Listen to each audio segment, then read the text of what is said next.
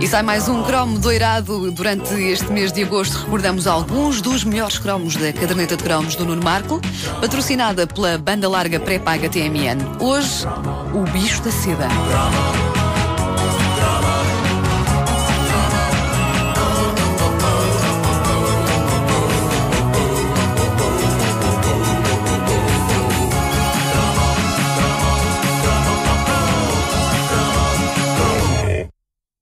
Os anos.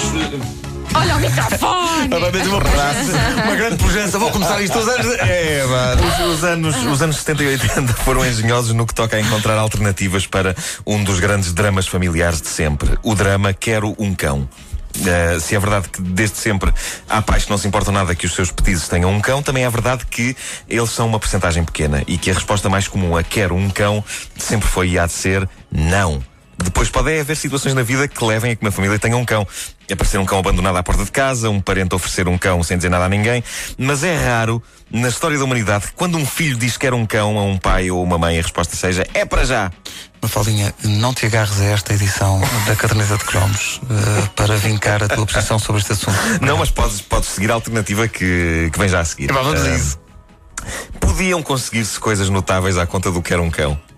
Por exemplo, podia conseguir-se brinquedos caros, que funcionavam como um prémio de consolação dos pais.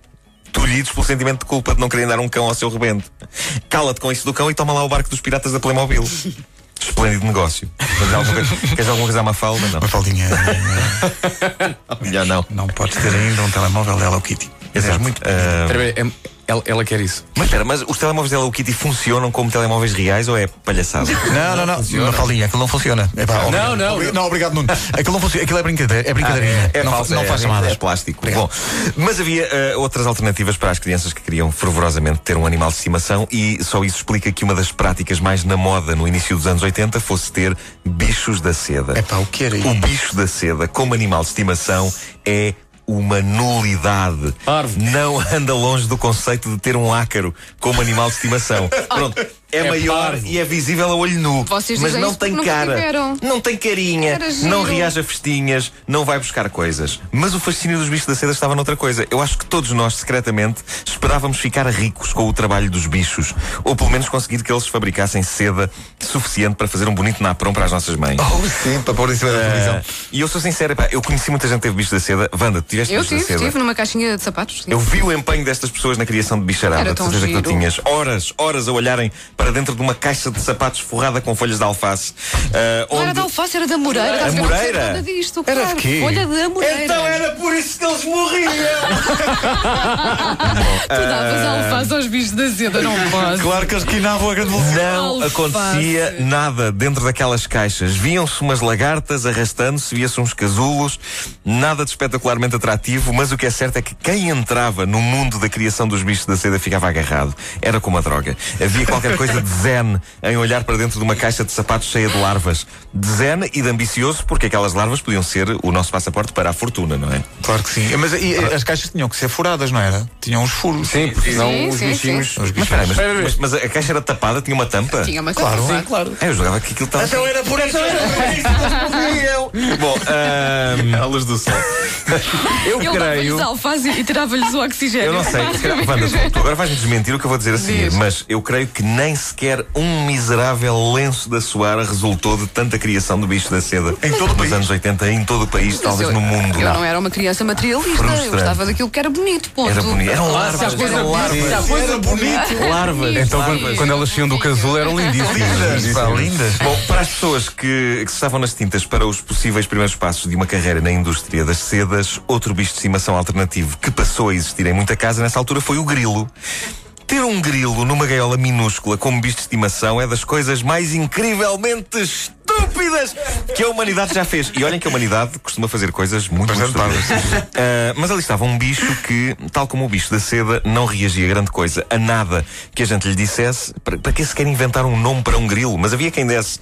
Um colega meu de escola tinha um grilo chamado António. Ah, e um grilo ainda tinha uma coisa pior que os bichos da seda, porque os bichos da seda pelo menos produziam qualquer coisa. Um grilo não.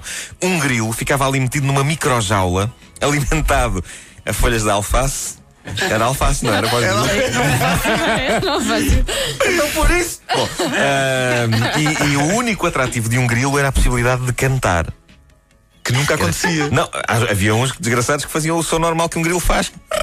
Irritante, de resto. Isso- Isso é um árbitro no futebol. Além disso, um grilo não tinha razões para cantar, estava metido numa microjaula ali. Seja como for, bichos de- da seda e grilos eram o mais próximo que muito jovem, nos anos 70 e 80, teve de um cão.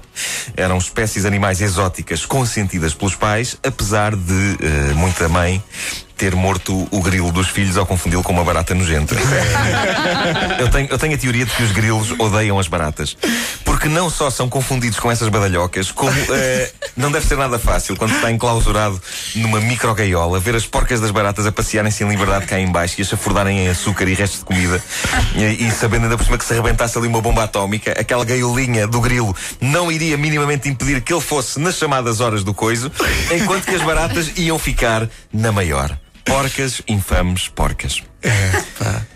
Olha, se tivesse um grilo, chamava-lhe Marçal.